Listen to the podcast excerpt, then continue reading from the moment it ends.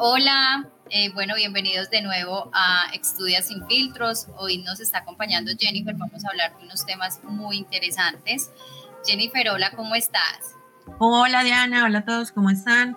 Muy feliz de estar acá compartiendo este espaciecito con todos ustedes. Es muy importante y la verdad los temas que tenemos hoy sé que a todos les van a servir muchísimo. Bueno, entonces hoy queremos mostrarles cómo hacer una asesoría eh, o cómo es generalmente una asesoría cuando ustedes llegan a Estudia, qué les van a preguntar más o menos, queremos como actualizar el caso, que ustedes vean cómo es o cómo sería viajar en este momento según el perfil que teníamos en ese, en ese entonces, que fue el 2019, ya que hay cosas que han cambiado. Entonces, pues esperamos que, que esto les guste, les sirva la información y que los ayude a tener una visión de cómo van a ser sus asesorías en 2019, cuando nosotros decidimos viajar a Canadá, nosotros tenemos, pues teníamos y actualmente todavía tenemos una microempresa de videojuegos. Ese es el empleo que nosotros teníamos legalmente constituida. Todos los dos trabajamos allí. Mi esposo iba a cumplir 30 años y yo iba a cumplir 27. En ninguno de los dos sabíamos inglés. Yo pues era, digamos, la que de pronto sabía un poquito más, pero era pues algo igual muy básico. Lo, lo que pasa es que yo sí quería estudiar inglés. Sergio había sido una persona igual que muy reacia. Yo le había dicho mucho que estudiáramos y nunca había querido, pero pues bueno, ya obviamente sí toca. Entonces de esta manera también fue que decidimos que yo iba a estudiar y él iba a trabajar, porque yo por lo menos tenía un poquitico más de, por lo menos palabritas. Yo no era capaz de formular oraciones, nada, pero tenía algo de vocabulario. Em, y pues él siempre le ha gustado, no ha sido como muy fan de estudiar, entonces pues después de hablarlo prácticamente elegimos así, yo le dije, ¿usted qué quiere? Entonces le digo, no, usted estudia y yo trabajo, entonces así tomamos esa decisión y así llegamos a Estudia em, para que nos asesorara después de varias agencias con las que no nos sentimos de pronto muy conformes, ya con Estudia nos sentimos más como en familia, sin conocerlos y nos ayudaron como con todo esto, nos dieron toda la información y empezamos el proceso. Jennifer, qué pena y te complemento algo. Es muy importante cuando quieren tomar la decisión de pareja, que era lo que decías, saber quién de los dos quiere estudiar, porque nosotros, digamos, como asesores no podemos imponer, miramos el perfil de ambos, pero sí es bueno cuando es una decisión, digamos, de pareja, porque es un proyecto de vida. Y es bueno cuando realmente uno los dos se sientan, lo, analizan. Y mira que en este caso, mira que ustedes lo miraron y pues realmente el perfil para estudiarlo eras tú, a él no le gusta, entonces hay veces es bueno tener pues eso, que la decisión realmente es de ustedes dos. Nosotros guiamos, los apoyamos, pero sí es bueno que entre los dos tomen la decisión quién quiere estudiar, quién quiere trabajar. Exacto, y hay otra cosa para complementar también, porque a mí también me preguntan mucho, ¿qué me recomiendas? Eh, yo tengo más inglés, entonces pensamos que yo que sé más inglés puedo empezar mejor a trabajar y que mi esposo empiece con el inglés desde cero o algo así. Ya es, como Diana dice, una, una decisión muy de pareja, según lo que ustedes quieran.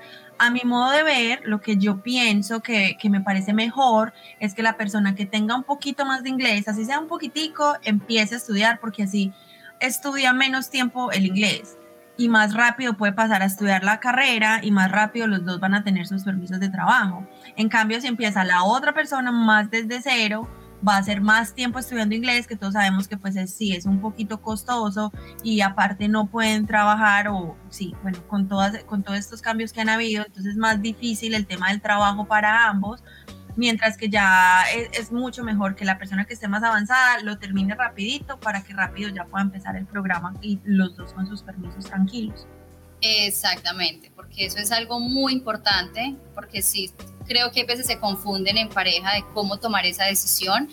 Como les decía, se guía, se les da la opción, miramos el perfil de ambos, pero sí realmente la decisión final es de, digamos, de ustedes, de la pareja como tal. Mm, Jennifer, complementanos un poquito sobre, bueno, cómo llegaste y mirando ahora, que es, digamos, hay un feedback totalmente diferente y hay unas normas que cambiaron para revisar como lo nuevo, qué se hizo antes y qué se hace ahora, que ya digamos... Eh, digamos que sí, en cuanto a las, el gobierno canadiense, perdón, pues hizo estos cambios, ya todo es muy diferente cuando tú viajaste en, en el 2019. Sí.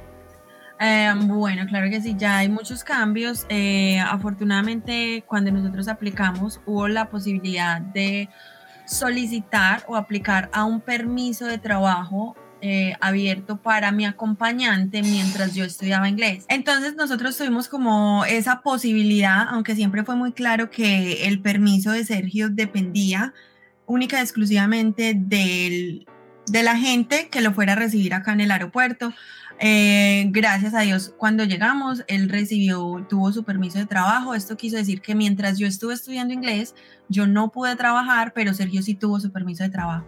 Y ya una vez yo terminé el inglés y me moví a mi carrera, pude solicitar mi permiso de trabajo también y pude trabajar full time, eh, perdón, part time mientras estudiaba el programa y full time durante los breaks programados por el colegio. Pero realmente cuando tú pasaste ya a tu eh, hacer el diploma y si a ti ya te dieron un permiso de trabajo mientras estabas en inglés, no podías hacerlo, ¿cierto?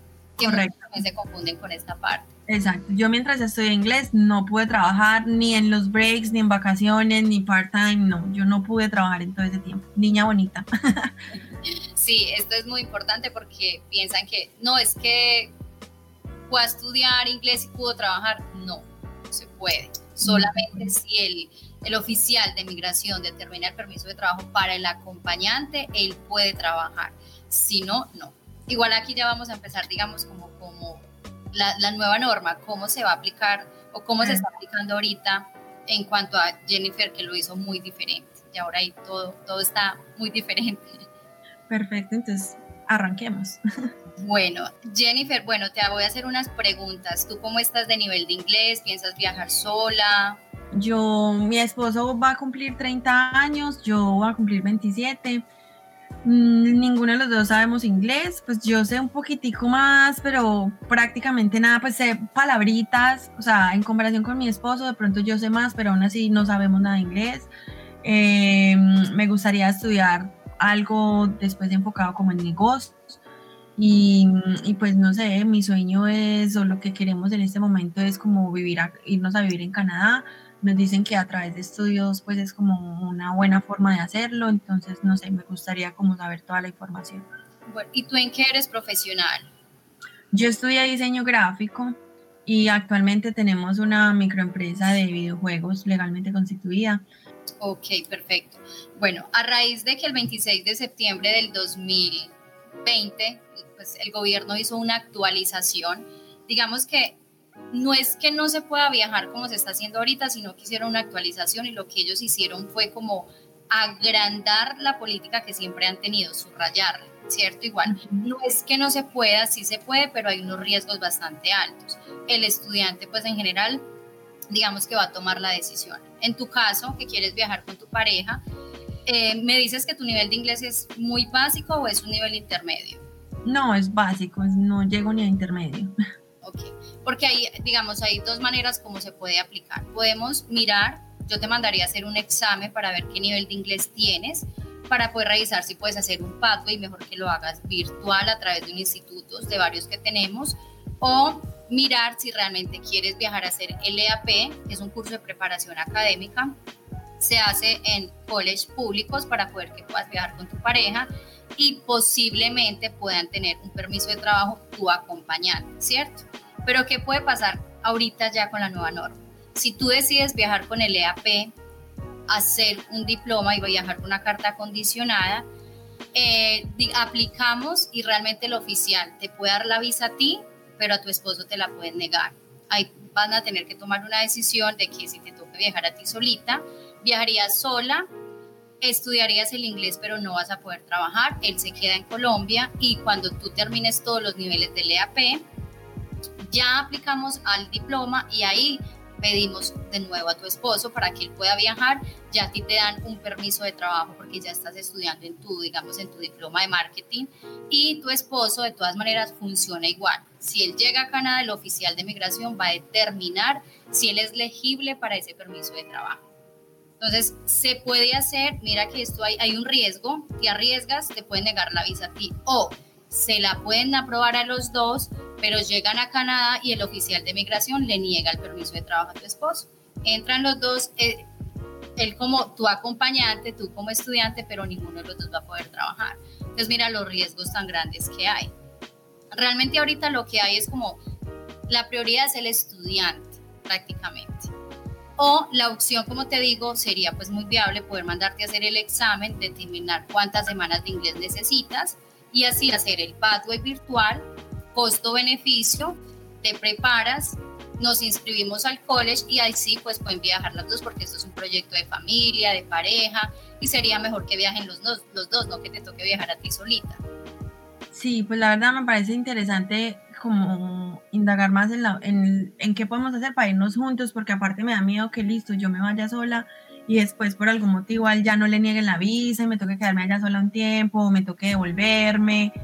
¿Qué, ¿Cuál es la opción más viable? Pues yo sé que ustedes no pueden garantizar nada, pero la opción que sea como más segura o, o más, sí, con menos riesgo para que apliquemos de manera que podamos llegar los dos juntos.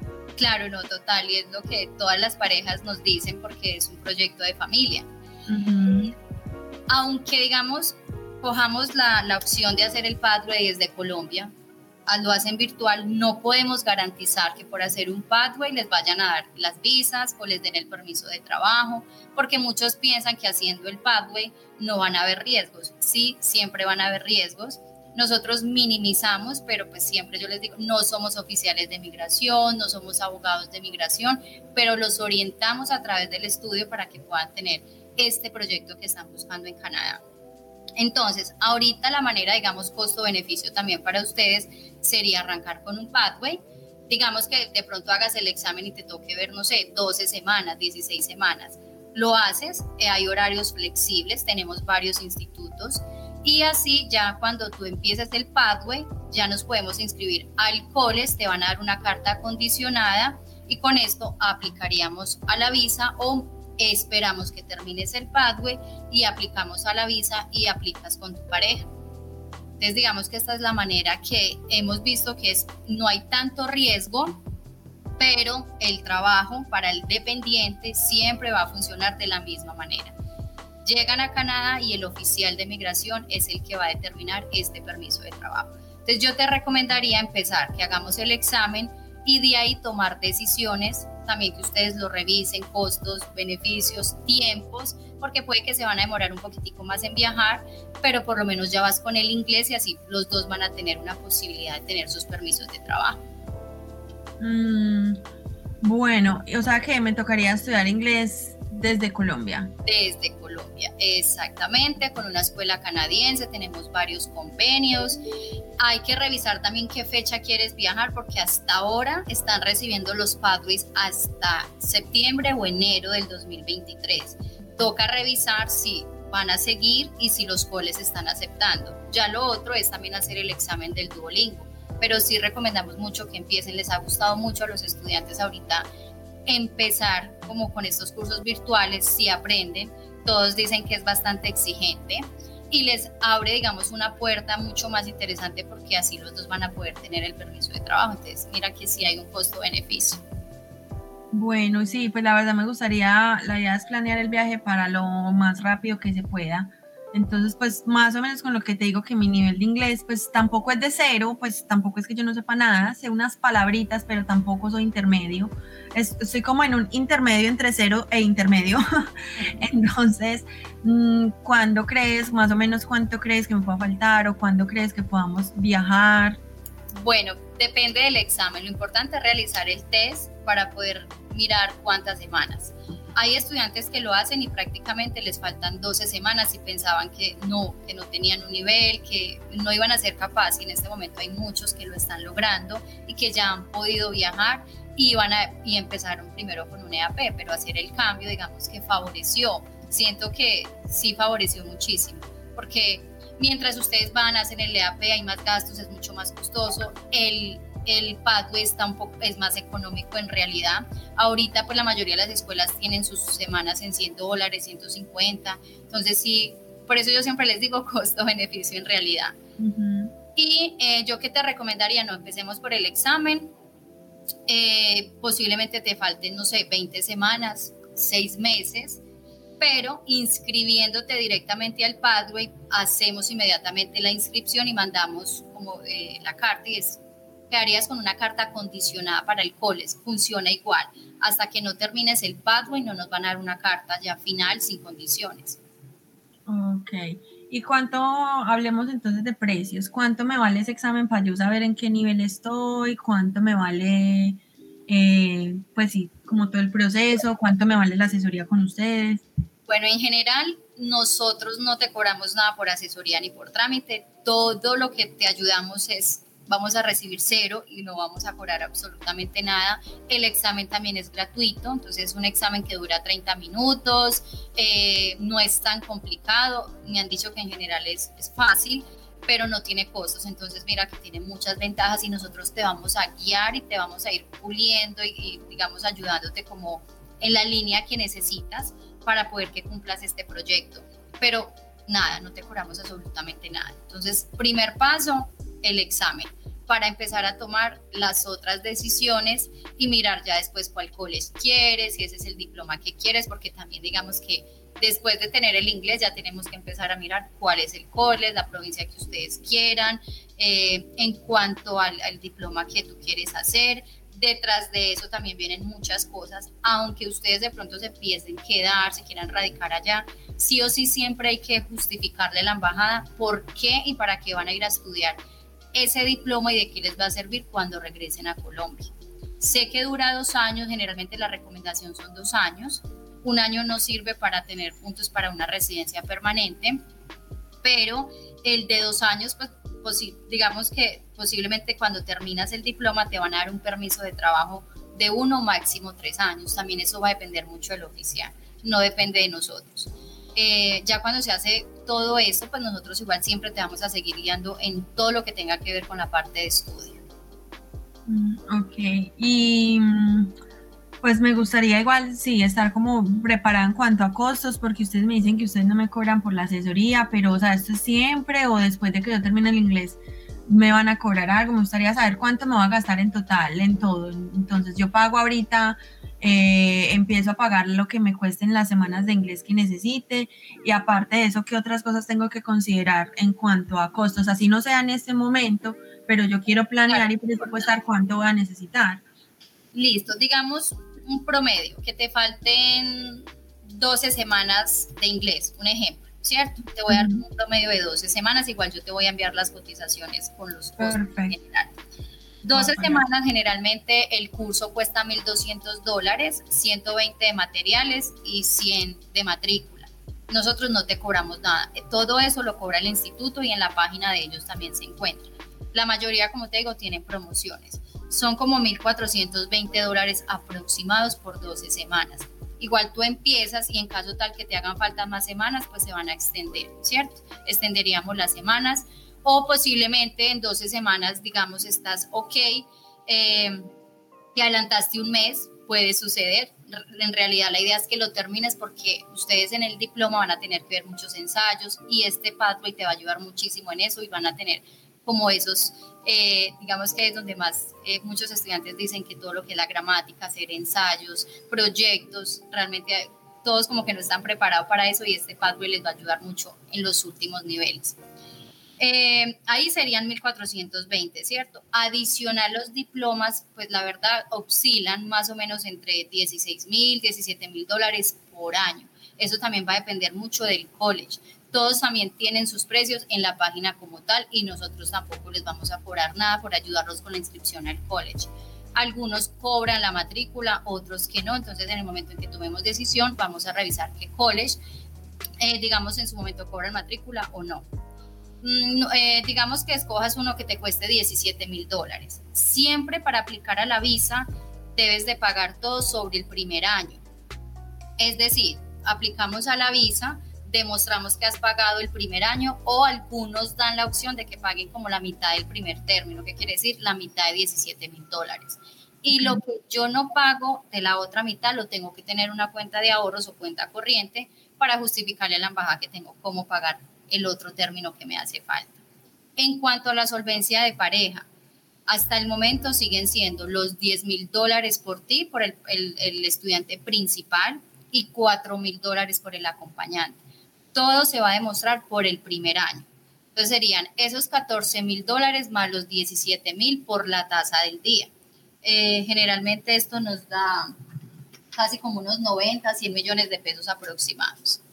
Entonces, mira que todo también varía mucho en cuanto a la tasa, en cuanto al diploma, entonces si es más caro necesitas más plata, si es más económico no se te sube tanto la manutención. En general la manutención siempre hasta ahora son los 14 mil por los dos. En lo que nos puede variar en la plata es el valor del diploma. Ok, ay, eso es mucha plata. Entonces, eh, pero por ejemplo, eso que tú dices de solvencia ¿Eso a quién se lo tengo que pagar o eso cómo funciona? Bueno, la solvencia económica es para poderle justificar a la embajada que ustedes tienen cómo sostenerse en Canadá si no consiguen trabajo. Porque sí o sí siempre hay que demostrar que ustedes tienen cómo sostenerse el primer año. Es, tú la puedes tener en tu cuenta de ahorros, puede ser porque salió de, no sé, vendí el apartamento, vendí mi carro, hice un préstamo, porque también se puede a través de préstamo la plata puede estar en cualquiera de los dos, no es que tiene que ser en uno específico, no, o tú tienes una parte y tu esposo otra, se puede. Pero sí o sí, eso es para poder que la embajada sepa que ustedes tienen cómo sostenerse allá y con qué van a pagar la otra mitad del curso en caso tal que no se pague. O sea que de esos más o menos 100 millones que tú dices, aproximadamente 60 más o menos es lo de la solvencia de los dos, sería la solvencia de los dos y esa plata la podemos tener en las cuentas de nosotros, pero ¿cuándo puedo gastarme esa plata? O sí, ¿en qué momento puedo disponer de ese dinero? Espérame, te digo más o menos. Yo siempre pongo la tasa un poquito más alta, porque me gusta mejor que nos sobre a que no nos falte. La idea es no estar muy precisos en la manutención, porque la tasa todo el día está cambiando. Okay. Generalmente la solvencia de ustedes son como unos 45 millones aproximados, porque son 14 mil por la tasa del día y a eso ah. le voy a sumar los 17 mil dólares del, del curso, de, perdón, del diploma. Entonces digamos que son los 14 más los 17, serían 31 dólares canadienses. Generalmente a esto serían por la tasa del día unos 96, pero yo siempre digo 100 millones de pesos aproximados, ¿cierto? La plata tiene que estar en la cuenta de los dos. Generalmente no, les pues realmente recomendamos que el estudiante debe de ingresar con ese dinero a Canadá porque realmente es como el dinero que ustedes van a tener por, para sostenerse mientras los dos se organizan. La plata ya después la pueden mover después de que tengan la visa aprobada. En caso tal, siempre recomendamos que el estudiante lleve su certificación para viajar porque ya en emigración algunos estudiantes les han pedido que demuestren la solvencia que tienen. Entonces, deben llegar con ese dinero a Canadá. O sea que... perdón, qué pena, Jennifer. En tu caso, como ya vas directamente al diploma, pues en general acá no tendríamos que hacer una extensión de visa para tu curso en general, porque realmente esos permisos los dan por los dos años. También eso va a depender mucho del oficial. Ah, ok, o sea que esos 100 millones, pues así aproximadamente, más o menos la mitad es un dinero que pues tengo que tener ahí, pero que en ningún momento me va a tener que gastar, pues no hay que pagárselo al gobierno, no hay que pagárselo a nada, es simplemente para que ellos vean que, que uno lo tiene ahí y ya una vez entremos a Canadá, uno puede devolverle ese dinero a quien se lo prestó, pues ya uno puede disponer de él. Sí, exacto, ya es depende como lo, si fue un préstamo y realmente el dinero es para ustedes sostenerse en los primeros meses mientras se van acomodando. Lo bueno es que acá posiblemente los dos van a tener el permiso de trabajo. Entonces mira que antes es una, yo digo que es algo como, mm, les va a ayudar mucho mejor porque en este caso son dos trabajando, no uno solo como era antes con el EAP.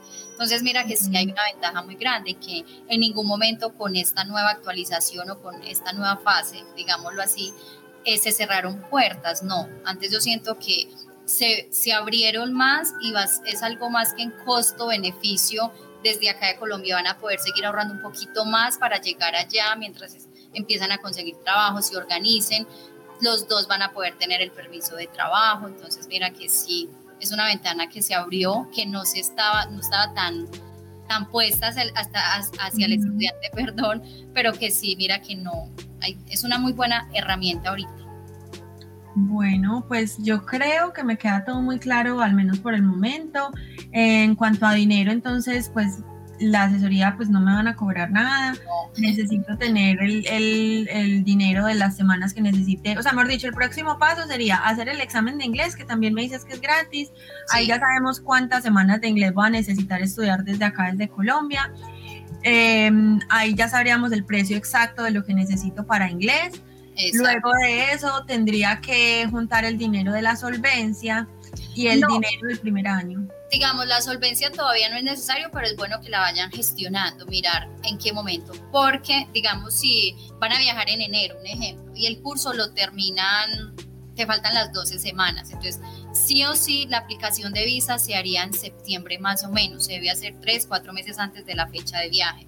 Y para septiembre la idea es que ya tengas, hayas culminado el curso, el pathway, perdón, tengamos la carta sin condición y ya tengas la plata en la cuenta. Ok. Entonces eso es importante tenerlo ahí. Entonces ahí ya tendría yo el dinero de la solvencia y el dinero del primer año, o sea que el college me permita pagar el año completo o que tenga que pagar la mitad del primer año y la otra mitad la tendría que tener ahí con la solvencia. Exacto, pero eso va a depender mucho de los institutos, perdón, de los colleges. Todos los colleges, algunos te pueden pedir un depósito o te pueden pedir eh, que pagues el año completo o la mitad. Bueno, yo creo que me queda muy claro. Eh, no se te olvide, porfa, mandarme el correo con toda la información para que me quede ahí. Y si me regala la información también, entonces para hacer el examen de inglés, para, para pues ya finalmente saber exactamente cuánto vamos a necesitar. Claro que sí, yo te lo mando y de ahí entonces ya la idea es programar una nueva reunión y poder revisar bien esa parte de cuántas semanas necesitamos y ya los costos finales. Perfecto, Diana, muchísimas gracias, eres muy amable, cualquier cosa te estoy molestando. Bueno, Jennifer, no, con mucho gusto, entonces quedo atenta al resultado. Yo te envío todo, me envías el resultado y ahí programamos la nueva reunión. Perfecto, gracias. A ti, chao. Bueno, por ahora nos despedimos. Espero que les vaya a gustar mucho eh, eh, este feedback que les acabamos de dar. Es una, herramienta muy importante para que ustedes lo escuchen, lo puedan revisar muy bien. Por eso lo llamamos Estudia sin filtros. Eh, Jennifer, pues gracias por acompañarnos y pues está pendiente el otro tema para que estén súper conectados al nuevo podcast que vamos a sacar. Claro que sí, muchas gracias, lo disfruté bastante, es muy chévere para que la gente no solamente tenga como la idea de, bueno, qué necesito, sino para que miren más o menos cómo es una asesoría, porque pues ahí vieron que, que pues eso fue lo que hicimos, una asesoría normal, no lo hicimos a modo de podcast, sino a modo entrevista, a modo asesoría, y eso es lo que ustedes van a encontrar una vez contacten a Estudia. Eh, como les dijimos ahí, recuerden que todo esto es algo gratuito, que a ustedes les sirve mucho para tener el plan, para saber cuánto necesitan, no solo en dinero, sino en tiempo, en documentos, en todo. Entonces aprovechen estos recursos, devuelvan el podcast, tomen nota, escriban, hagan sus cuentas y obviamente pues ya ahí les queda el contacto para que eh, agenden sus asesorías personalizadas. Sí, y como lo acaba de decir Jennifer, es gratuito todo es gratuito, es personalizada, entonces espero pues que todos se conecten y puedan escuchar esta, este Estudia sin filtros. Bueno, pues gracias a todos, gracias a ti Jennifer y bueno, seguimos en contacto. Gracias, nos vemos en la próxima, nos escuchamos en la próxima. Chao. Chao.